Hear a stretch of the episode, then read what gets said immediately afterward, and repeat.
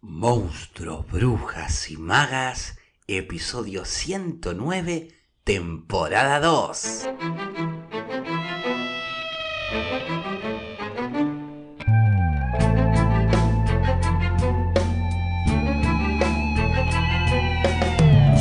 Durante estas últimas semanas me he decidido a compartirles no solo uno de los cuentos de la LEP, sino varios de ellos que se suman a esta especie de biblioteca virtual que voy creando para y con ustedes.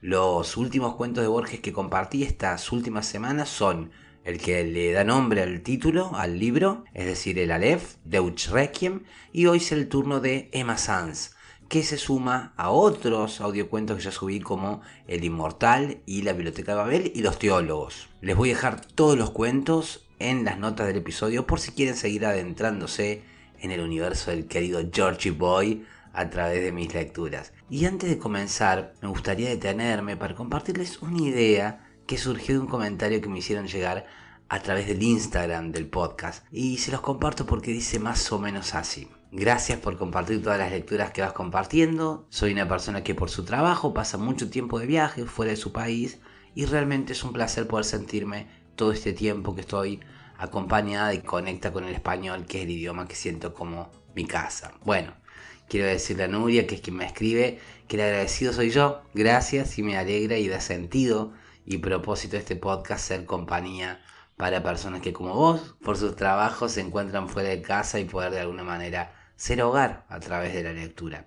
Pero me dice también, me tienta lo del club lectura, pero prefiero leer sola a mi tiempo, igual te seguiré escuchando. Bueno, eso ya me alegra un montón. Ahora, quisiera, como dije, detenerme aquí, pues quiero compartirles mi propia experiencia en relación a la lectura en solitario y la lectura en compañía. A ver, quienes son oyentes del podcast saben, sabrán de que desde muy joven me introduje en la lectura o fui tomado por esta, como decía en el podcast de la semana pasada, en el episodio, al mencionar eh, un poco también la biblioteca de mis padres, qué influencia había tenido. Ahí también contaba cómo la lectura oficiaba de suerte de compañía en sí misma. Yo durante mi adolescencia me sentía bastante raro, bastante incomprendido por mis compañeros y compañeras de mi edad y también bastante distante de los entretenimientos que a ellos y a ellas les satisfacían. La lectura era entonces para mí un refugio, un lugar de introspección, de descubrimiento, de soledad también, de la que se elige y disfruta, y eso aún lo es al día de hoy, le debo mucho a la lectura. Uno no puede pensar lo que no puede poner en palabras, y eso yo se lo debo a la lectura. Al ampliar el lenguaje, ampliamos nuestra posibilidad de nombrar. A propósito de esto, el mismo Borges hace hincapié en esta posibilidad del lenguaje como símbolo al referirse por contraposición a la dificultad de relatar lo que la Aleph es. Dice, arribo ahora al inefable centro de mi relato. Empieza aquí mi desesperación de escritor. Todo lenguaje es un alfabeto de símbolos cuyo ejercicio presupone un pasado que los interlocutores comparten. ¿Cómo transmitir a los otros el infinito Aleph que mi temerosa memoria apenas abarca? Es decir, el lenguaje símbolo y también por ende territorio de la creación, la imaginación y del pensamiento, donde ahí vuelvo a la idea de que uno no puede pensar lo que antes no ha podido articular a través de los símbolos que despliega el lenguaje. Quien no tiene vocabulario, ¿cómo nombra lo que es, lo que podría ser?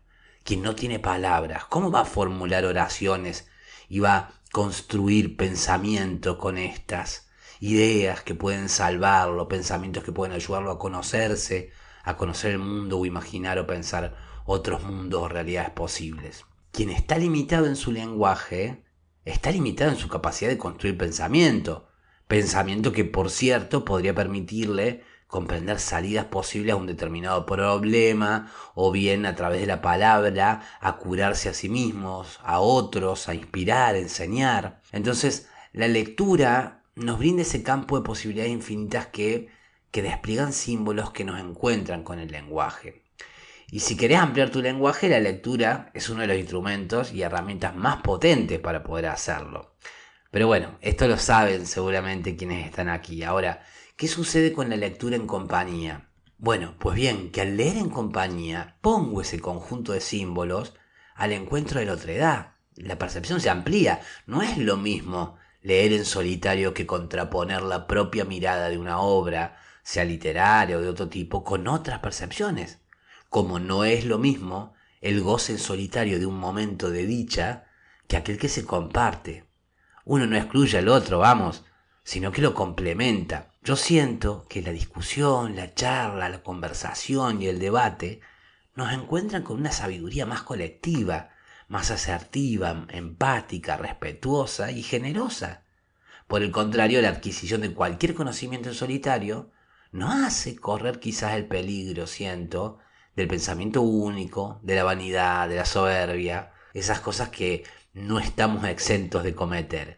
Entonces, cuando me propuse crear el club de lectura, no solo buscaba encontrar en otras personas un estímulo para mi propia lectura, sino también para desafiarme, para salir de la cómoda y confortable soledad de mis propias percepciones al leer, para situarme en riesgo, porque también aquí hay otro punto que quiero destacar, y es que cuando busco poner en palabras lo que siento, lo que pienso, ejercito a través de introspección mi propia capacidad de comunicar, de articular, de transmitir de manera coherente, elocuente aquello que pienso, aquello que siento sobre algo. Muchas veces en los encuentros del club de lectura hemos descubierto en el encuentro con otros, con, con, otras personas, que aquello que creíamos de una manera era solo un puntapié inicial para una idea más compleja. En un tiempo que corre bajo literación constante, entre contenidos de manera veloz, que nos llevan a una falta de concentración y comprensión de la experiencia de aprendizaje o de goce, los espacios de concentración, compromiso y constancia se vuelven un oasis para quienes de verdad están buscando el crecimiento personal, profesional, a través de la dinámica que se genera, por ejemplo, en un grupo de estudio o en un club de lectura mismo. Dicen que somos el resultado de las personas con las cuales pasamos más tiempo. En lo personal yo busco pasar tiempo con personas que leen, que piensan, que se ven interpeladas por el arte, la creación, la búsqueda de desafiarse y mejorar. Porque eso de alguna manera a mí también me refleja me identifica con esas otras personas. Y por eso también disfruto de crear espacios como el club, como el podcast, quizás porque me hubiese gustado encontrarlos. Bueno, entonces Nuria, celebro esa lectura en solitario y te animo a que si algún día deseas probar de qué va el club de lectura, me lo hagas saber. En el club, además, cada cual lee a su tiempo y según sus posibilidades. Yo lo que busco proponer es una hoja de ruta posible para ordenar y estimular el viaje, que siempre será singular y único, pero que se puede enriquecer con la mirada, como decía, de otros. Y bueno, luego sí nos encontramos a fin de mes generalmente a compartir lo que hemos disfrutado de cada lectura. No en un plan de estudio erudito, ¿no? Sino más bien buscando conectar la literatura con las propias experiencias, con las propias necesidades, deseos y con la propia vida en sí. También para quienes estén interesados interesadas también en hacer la prueba, les dejo los links para conocer más sobre el club de lectura, como decía en las notas del episodio, en la plataforma que estén escuchando, o bien si tienen alguna duda me escriben a lacrespoestudio.gmail.com. Y con esto estamos de intro por hoy. Vamos pues entonces con Emma Sanz de Jorge Luis Borges, que dice más o menos así.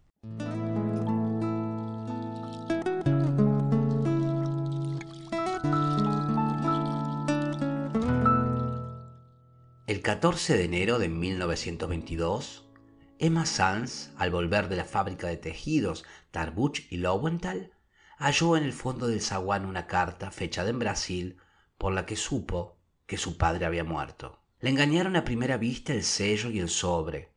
Luego la inquietó la letra desconocida. Nueve, diez líneas borroneadas querían colmar la hoja. Emma leyó que el señor Mayer había ingerido por error una fuerte dosis de veronal y había fallecido el 3 del corriente en el hospital de Bagué. Un compañero de pensión de su padre firmaba la noticia, un tal Feino Fine, de Río Grande, que no podía saber que se dirigía a la hija del muerto. Emma dejó caer el papel. Su primera impresión fue de malestar en el vientre y en las rodillas, luego de ciega culpa, de irrealidad, de frío, de temor. Luego quiso ya estar en el día siguiente. Acto continuo, comprendió que esa voluntad era inútil porque la muerte de su padre era lo único que había sucedido en el mundo y seguiría sucediendo sin fin. Recogió el papel y se fue a su cuarto. Furtivamente lo guardó en un cajón como si de algún modo ya conociera los hechos ulteriores. Ya había empezado a vislumbrarlos. Tal vez ya era la que sería. En la creciente oscuridad, Emma lloró hasta el fin de aquel día el suicidio de Manuel Mayer, que en los antiguos días felices fue Emanuel Sanz. Recordó veraneos en una chacra cerca de Gualeguay. Recordó, trató de recordar a su madre. Recordó la casita de Lanús que les remataron. Recordó los amarillos losanges de una ventana. Recordó el auto de prisión, el oprobio. Recordó los anónimos con el suelto sobre el defalco del cajero. Recordó, pero eso jamás lo olvidaba, que su padre la última noche le había jurado que el ladrón era Lowenthal. Lowenthal, Aaron Lowenthal, antes gerente de la fábrica y ahora uno de los dueños. Emma, desde 1916, guardaba el secreto. A nadie se lo había revelado, ni siquiera a su mejor amiga, Elsa Urstein.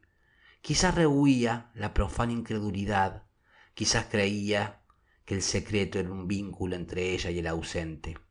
Lowenthal no sabía que ella sabía. Emma Sons derivaba de ese hecho ínfimo un sentimiento de poder.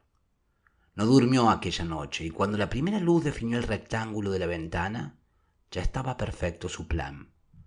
Procuró que ese día que le pareció interminable fuera como los otros. Había en la fábrica rumores de huelga. Elma se declaró como siempre contra toda violencia. A las seis, concluido el trabajo, se fue con Elsa a un club de mujeres que tiene gimnasio y pileta. Se inscribieron, tuvo que repetir y deletrear su nombre y su apellido, tuvo que festejar las bromas vulgares que comentan la revisación. Con Elsa y con la menor de las Cronfus discutió a qué cinematógrafo irían el domingo a la tarde. Luego se habló de novios y nadie esperó que Emma hablara.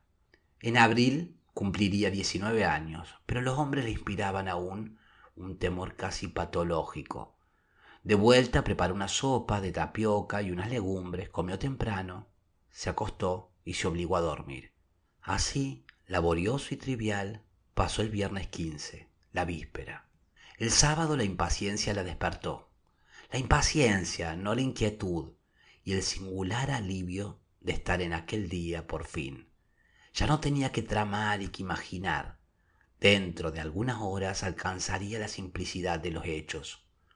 Leyó en la prensa que el Nordham de Malmo zarparía esa noche del dique 3. Llamó por teléfono a Lowenthal, insinuó que deseaba comunicar sin que lo supieran las otras algo sobre la huelga y prometió pasar por el escritorio al oscurecer. Le temblaba la voz. El temblor convenía a una delatora. Ningún otro hecho memorable ocurrió esa mañana. Emma trabajó hasta las doce y fijó con Elsa y con Perla Cronfus los pormenores del paseo del domingo. Se acostó después de almorzar y recapituló cerrados los ojos el plan que había tramado. Pensó que la etapa final sería menos horrible que la primera y que le depararía, sin duda, el sabor de la victoria y de la justicia. De pronto alarmada se levantó y corrió al cajón de la cómoda, lo abrió y debajo del retrato de Milton Sills, donde había dejado la antenoche, estaba la carta de Faín. Nadie podía haberla visto. La empezó a leer y la rompió. Referir con alguna realidad los hechos de esa tarde sería difícil y quizá improcedente. Un atributo de lo infernal es la irrealidad, un atributo que parece mitigar sus terrores y que los agrava tal vez. ¿Cómo hacer verosímil una acción en la que casi no creyó quien la ejecutaba? cómo recuperar ese breve caos que hoy la memoria de Mazán repudia y confunde. Emma vivía por Almagro, en la calle Liniers. Nos consta que esa tarde fue al puerto. ¿Acaso en el infame paseo de julio se vio multiplicada en espejos, publicada por luces y desnudada por los ojos hambrientos? Pero más razonable es conjeturar que al principio erró inadvertida por la indiferente recoba. Entró en dos o tres bares, vio la rutina o los manejos de otras mujeres, dio al fin con hombres del Nordhernan. De uno muy joven temió que inspirara alguna ternura y optó por otro, quizás más bajo que ella y grosero, para que la pureza del horror no fuera mitigada. El hombre la condujo a una puerta y después a un turbio zaguán y después a una escalera tortuosa y después a un vestíbulo en el que había una vidriera con los ángeles idénticos a los de la casa en Lanús y después a un pasillo y después a una puerta que se cerró. Los hechos graves están fuera del tiempo, ya porque en ellos el pasado inmediato queda como tronchado del porvenir, ya porque no parecen consecutivas las partes que los forman. En aquel tiempo fuera del tiempo, en aquel desorden perplejo de sensaciones inconexas y atroces, ¿pensó Emma Sanz una sola vez en el muerto que motivaba el sacrificio? Yo tengo para mí que pensó una vez y que en ese momento peligró su desesperado propósito. Pensó, no pudo no pensar, que su padre le había hecho a su madre la cosa horrible que a ella ahora le hacían. Lo pensó con débil asombro y se refugió enseguida en el vértigo.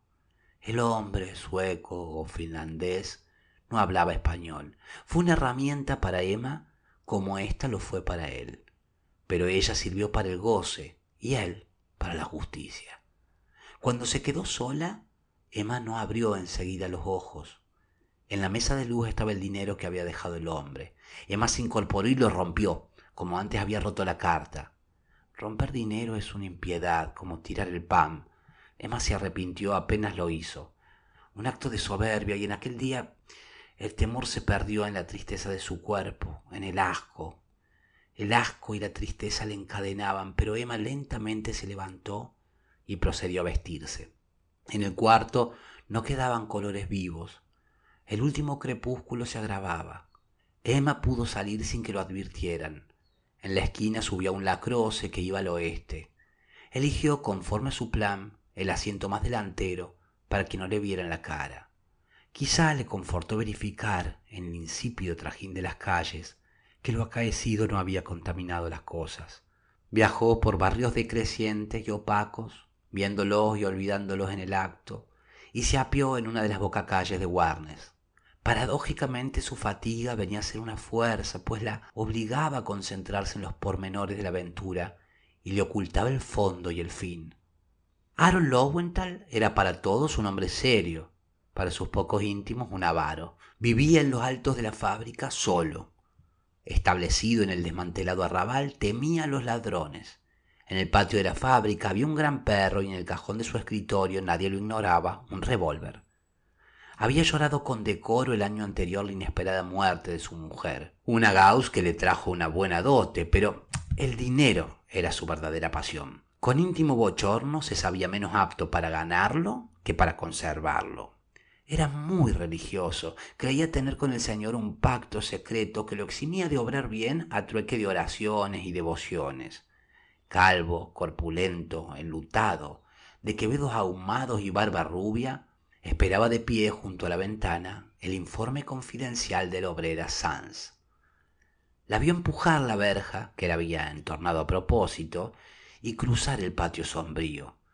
La vio hacer un pequeño rodeo cuando el perro, atado, ladró. Los labios de Emma se atarareaban como los de quien reza en voz baja, cansados, repetían la sentencia que el señor Lowenthal oiría antes de morir. Las cosas no ocurrieron como había previsto Emma Sons. Desde la madrugada anterior, ella se había soñado muchas veces dirigiendo el firme revólver, forzando al miserable a confesar la miserable culpa y exponiendo el intrépido estratagema que permitiría a la justicia de Dios triunfar de la justicia humana. No por temor, sino por ser un instrumento de la justicia, ella no quería ser castigada. Luego un solo balazo en mitad del pecho rubricaría la suerte de Lowenthal. Pero las cosas no ocurrieron así. Ante Aaron Lowenthal, más que la urgencia de vengar a su padre, Emma sintió la de castigar el ultraje padecido por ello. No podía no matarlo después de esa minuciosa deshonra. Tampoco tenía tiempo que perder en teatralerías. Sentada, tímida, pidió excusas a Lowenthal, invocó, a fuerte de la tora, las obligaciones de la lealtad, pronunció algunos nombres, dio a entender otros y se cortó como si la venciera el temor logró que Lowenthal saliera a buscar una copa de agua. Cuando éste, incrédulo de tales apavientos pero indulgente, volvió del comedor, Emma, Ya había sacado del cajón el pesado revólver. Apretó el gatillo dos veces. El considerable cuerpo se desplomó como si los estampidos y el humo lo hubieran roto. El vaso de agua se rompió. La cara la miró con asombro y cólera. La boca de la cara le injurió en español y en irish. Las malas palabras no cejaban. Emma tuvo que hacer fuego otra vez. En el patio el perro encadenado rompió a ladrar y una efusión de brusca sangre manó de los labios obscenos y manchó la barba y la ropa.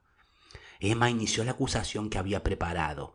He vengado a mi padre y no me podrán castigar, pero no la acabó, porque el señor Lowenthal ya había muerto. No supo, nunca se alcanzó a comprender.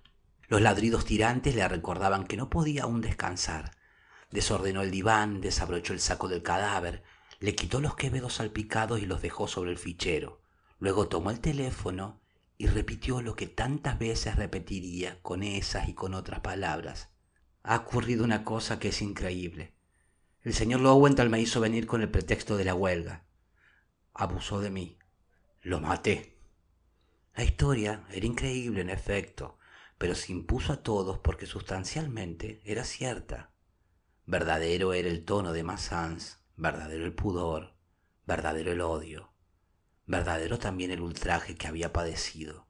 Solo eran falsas las circunstancias, la hora y uno o dos nombres propios.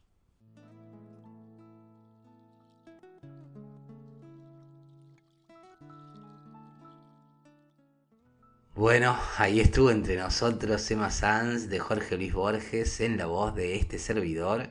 Y eso es todo por hoy. Espero que hayan disfrutado tanto como yo de Emma Sanz. Y como saben, quedan pues invitados e invitadas a sumarse al Club de Lectura, a compartir, dialogar y debatir desde cualquier parte del mundo sobre la LEP, el cual leeremos en el mes de julio. Recuerden que al club se pueden sumar a una lectura o a varias. Ahora hemos comenzado a leer todo va a mejorar de Almudena Grandes, que estaremos leyendo durante marzo. En abril vamos a leer Los Galgos, Los Galgos, de Sara Gallardo, novela exquisita. Encuentran un fragmento en clave de audiolibros de ambas novelas también en el podcast. Si desean consultar cuál es el calendario de las distintas lecturas de este año y dinámica del club, como así también cómo inscribirse, les recuerdo que encuentran toda la info en los links de las notas del programa o escribiendo a la crespoestudia.gmail.com. Si querés escuchar otro de los episodios de Borges que he leído en el podcast, te los dejo en la nota del episodio donde también encontrarás los links por si querés consultar información sobre los distintos cursos, actividades que hacen sostenible el podcast. La semana que viene vamos a dejar a Borges y seguimos con el calendario de lectura que tenemos programadas, es decir, que les voy a compartir la que será nuestra lectura de agosto en el club, que será nada más y nada menos que A Sangre Fría de Truman Capote, ya que estamos en el campo de lo policial. Pero eso será la semana que viene porque por acá quedamos hoy y así se va este episodio número 109 de esta segunda temporada de Monstruos, Brujas y Magas en donde deseo haberle aportado contenido que haya sido de su interés y haber sido buena compañía y agradecerles porque ustedes han sido buena compañía para mí y valoro mucho que me sigan acompañando para aprender, descubrir, redescubrir y por qué no encontrarnos en el camino de este alto viaje entre monstruos, brujas y magas. Mi nombre es Facundo Rubiño, coordinador y creador de la Crespo Estudio, y quien les desea que hagan una muy buena semana. Seré entonces hasta el próximo lunes, pebetas, pebetes, para seguir con más monstruos, brujas y magas, por tu plataforma de podcast favorita.